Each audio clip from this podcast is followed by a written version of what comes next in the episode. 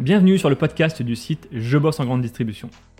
Je suis Jonathan, fondateur du site, et après plusieurs expériences comme chef de rayon et un passage dans le monde des médias, j'ai décidé de faire de Je bosse en grande distribution le rendez-vous de celles et ceux qui vivent le commerce au quotidien.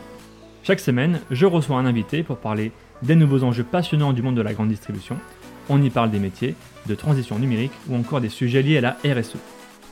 Ce podcast est réalisé dans le cadre de la tournée de la communication interne organisée par Steeple, auquel nous sommes partenaires médias. Pour rappel, Steeple est une solution qui facilite la vie au travail à travers une solution de communication interne végétale. Pour découvrir Steeple, cliquez sur steeple.com, s t 2 e ecom Si vous êtes un auditeur fidèle ou simplement de passage, et si cet épisode vous plaît, pensez à nous laisser une note ou un commentaire sur les plateformes d'écoute comme Apple Podcast ou Spotify, cela nous aide énormément. Place maintenant à l'épisode du jour. Bonne écoute. Bonjour Karine. Bonjour Jonathan. Vous êtes la DRH euh, de, la, de Leclerc Socara, qui est une entité régionale euh, de Leclerc. Alors concrètement, quand on parle de Socara, de quoi parle-t-on? Quels sont les rôles et les attributions de cette entité euh, régionale? Alors la Socara, c'est une des centrales d'achat du mouvement Leclerc. Et le rôle d'une centrale d'achat, c'est de gérer ben, l'achat, l'approvisionnement des marchandises pour les magasins, ainsi que leur logistique et euh, le transport.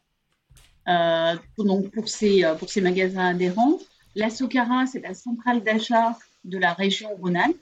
Donc on a aujourd'hui environ 80 points de vente à approvisionner, à livrer. je parle des, autant des, des drives que, que, des magasins. En, en, termes de proportion des métiers, combien représente la logistique, par exemple, au sein de la centrale? Alors, au sein de la centrale, on a à peu près 750 euh, salariés. Ah oui, quand même. Euh, on en a 600 qui sont affectés sur euh, nos entrepôts logistiques. Le reste, ce sera les services support de type RH, informatique, commercial, avec notamment les achats, et puis évidemment des services comptabilité, contrôle de gestion, marketing. Ok, donc quand même grosse, grosse structure. Et, et, vous, rapidement, pour vous présenter, alors ça fait 7 ans que vous vous exercez au sein de la Socara, c'est ça? Alors, votre rôle, c'est DRH, et, par quoi êtes-vous passé avant?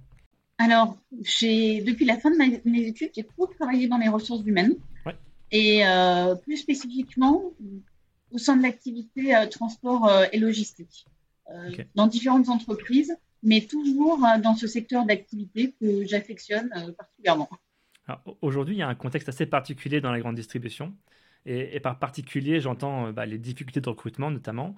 Euh, il y a beaucoup de tensions au niveau de l'emploi dans ce secteur-là. Euh, la logistique, ça reste un des maillons forts de la grande distribution. Ça veut dire que demain, bah, si les centrales d'achat ou les centrales régionales ne fonctionnent plus, si les camions ne roulent plus, les magasins, eux, ne seront plus livrés. question, quel est votre ressenti, vous, sur ces dernières années? Est-ce que vous avez une évolution, une dégradation peut-être de ces métiers? Alors, la logistique, en fait, ce sont des métiers qui n'ont jamais bénéficié d'une grande attractivité. C'est vrai. Euh, vous verrez rarement un lycéen de terminale vous dire euh, Moi, je, je, vais suivre des études supérieures en logistique. Bien sûr. Il y a peu de formations qui manquent d'ailleurs de candidats en ce moment. Euh, c'est quelque chose qui n'a jamais été très attractif et pourtant, c'est un secteur qui est extrêmement dynamique en France, notamment. et puis qui a été dernièrement boosté beaucoup par le e-commerce. ces dix dernières années, on a eu, enfin, le, les créations d'entreprises ont doublé dans ce secteur. Donc c'est un secteur qui est à la fois extrêmement dynamique et malheureusement qui bénéficie d'une faible attractivité. Est-ce qu'il y a eu un avant après Covid justement? Pour nous en Socara, euh, j'ai plus le sentiment que c'est euh, finalement une, une, lame de fond. Le Covid ne résume pas vraiment le, le problème. Bien sûr.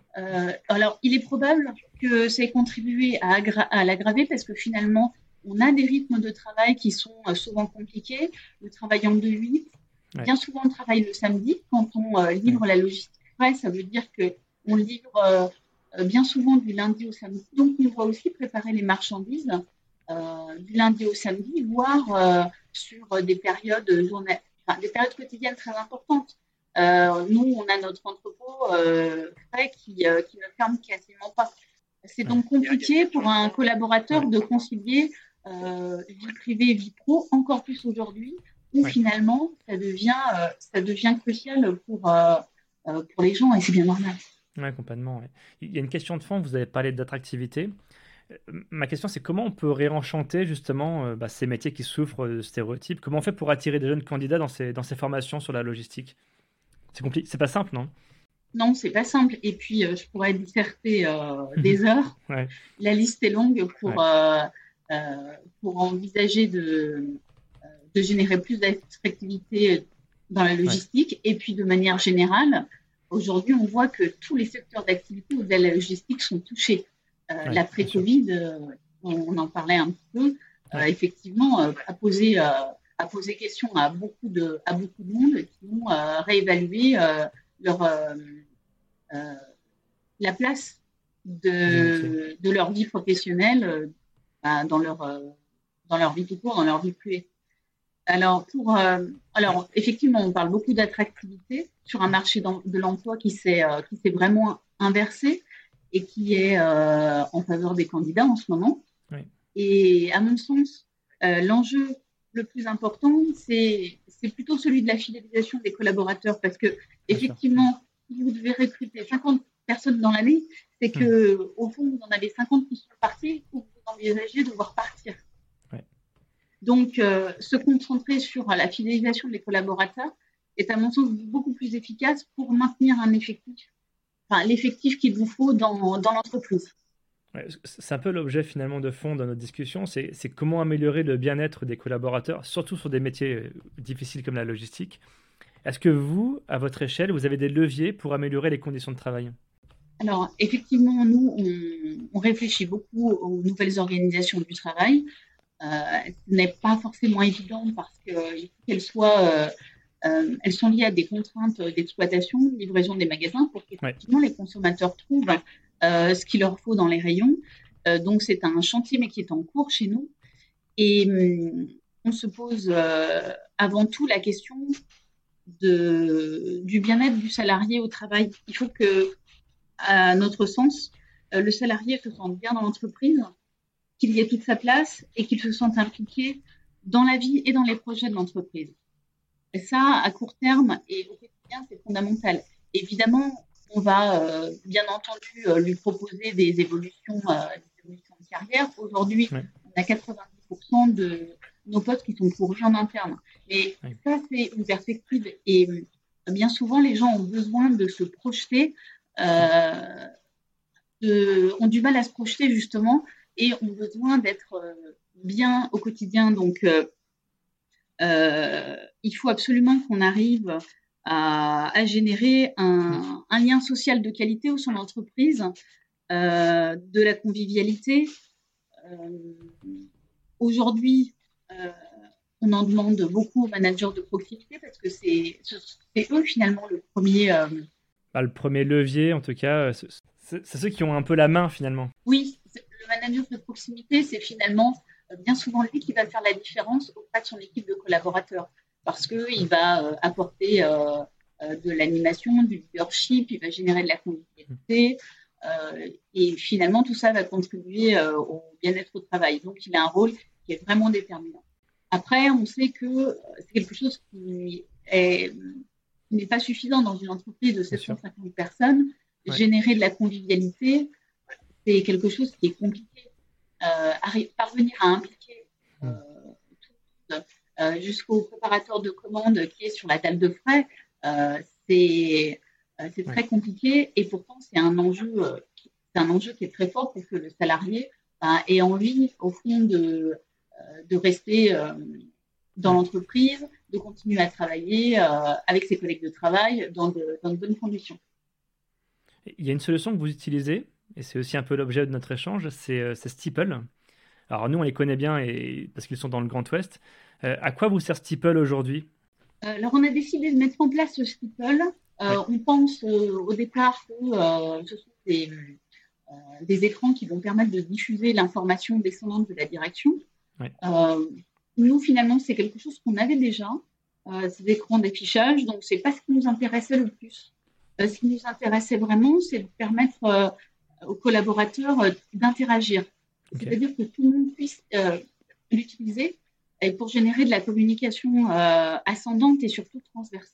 Donc, Steeple permet vraiment d'interagir et à chacun de, publier. Alors, on, encourage les salariés à le faire.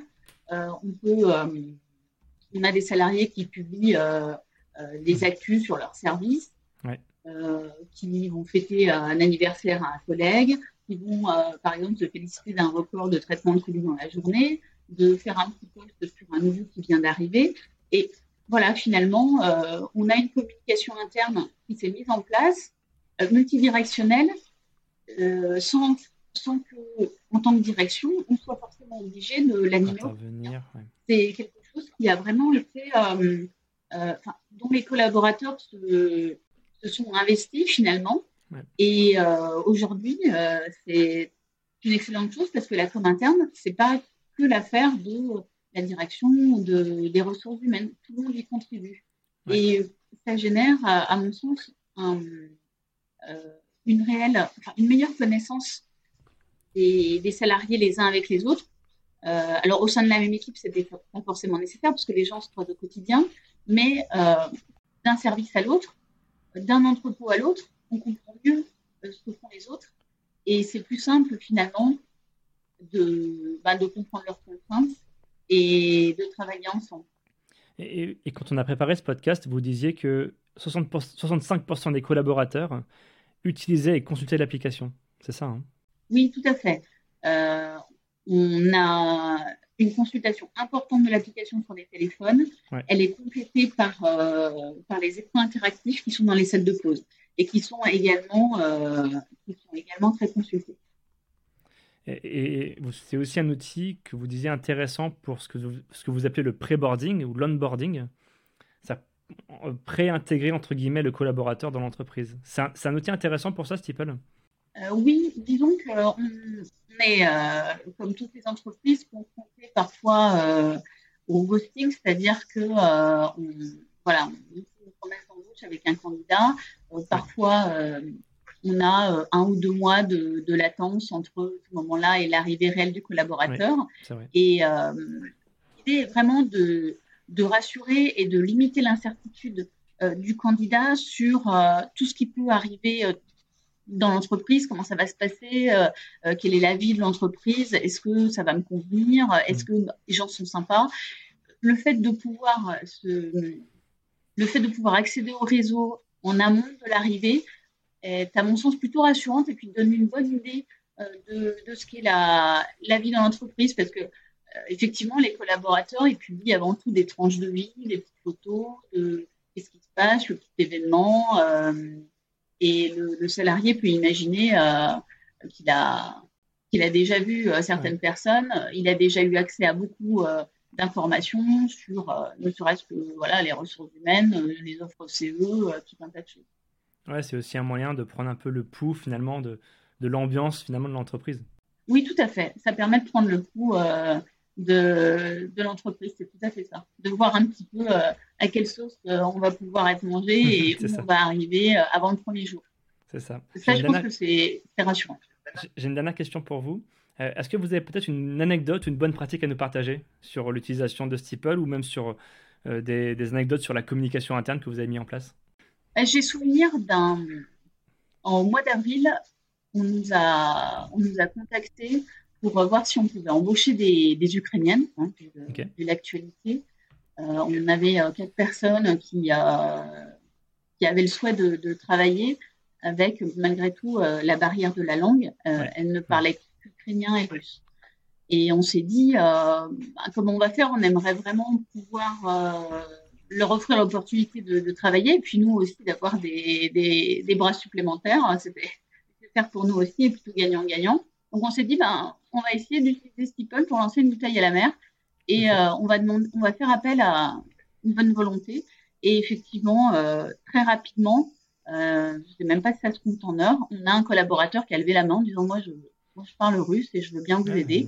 On a, on a, pu avoir euh, une personne qui, bah, on a intégré après d'autres euh, d'autres personnes venant, venant d'Ukraine, qui est présent pour euh, les accueillir, traduire la formation à l'intégration et puis aider à, leur intégration. Donc ça vraiment, cette dimension bouteille à la mer et découverte de, de potentiel ou de bonne volonté ou voilà de, de talent dans l'entreprise, c'est quelque chose qui est qui a été rapide, immédiat et Et vraiment très satisfaisant. Ouais, c'est intéressant, c'est un bon cas d'usage. Euh, merci beaucoup Karine pour cet échange. Merci beaucoup. Merci à tous d'avoir écouté ce podcast jusqu'ici. Pour retrouver des informations sur notre invité et accéder à différentes ressources, cliquez sur la description pour en savoir plus. Ce podcast est produit par le média indépendant Je bosse en grande distribution. Chaque semaine, nous proposons un regard différent sur la vie des magasins, des enquêtes, des décryptages, des témoignages. Retrouvez-nous sur notre site et rejoignez la première communauté des professionnels de la grande distribution. Sur Facebook, LinkedIn, Instagram, TikTok, vous êtes plus de 450 000 à nous suivre. Vraiment un grand merci pour votre fidélité. Et pour celles et ceux qui veulent aller plus loin, nous proposons toute une série de ressources et d'accompagnements à destination des commerces. Pour en savoir plus, cliquez dans le menu Agence ou ressources sur l'accueil de notre site. A bientôt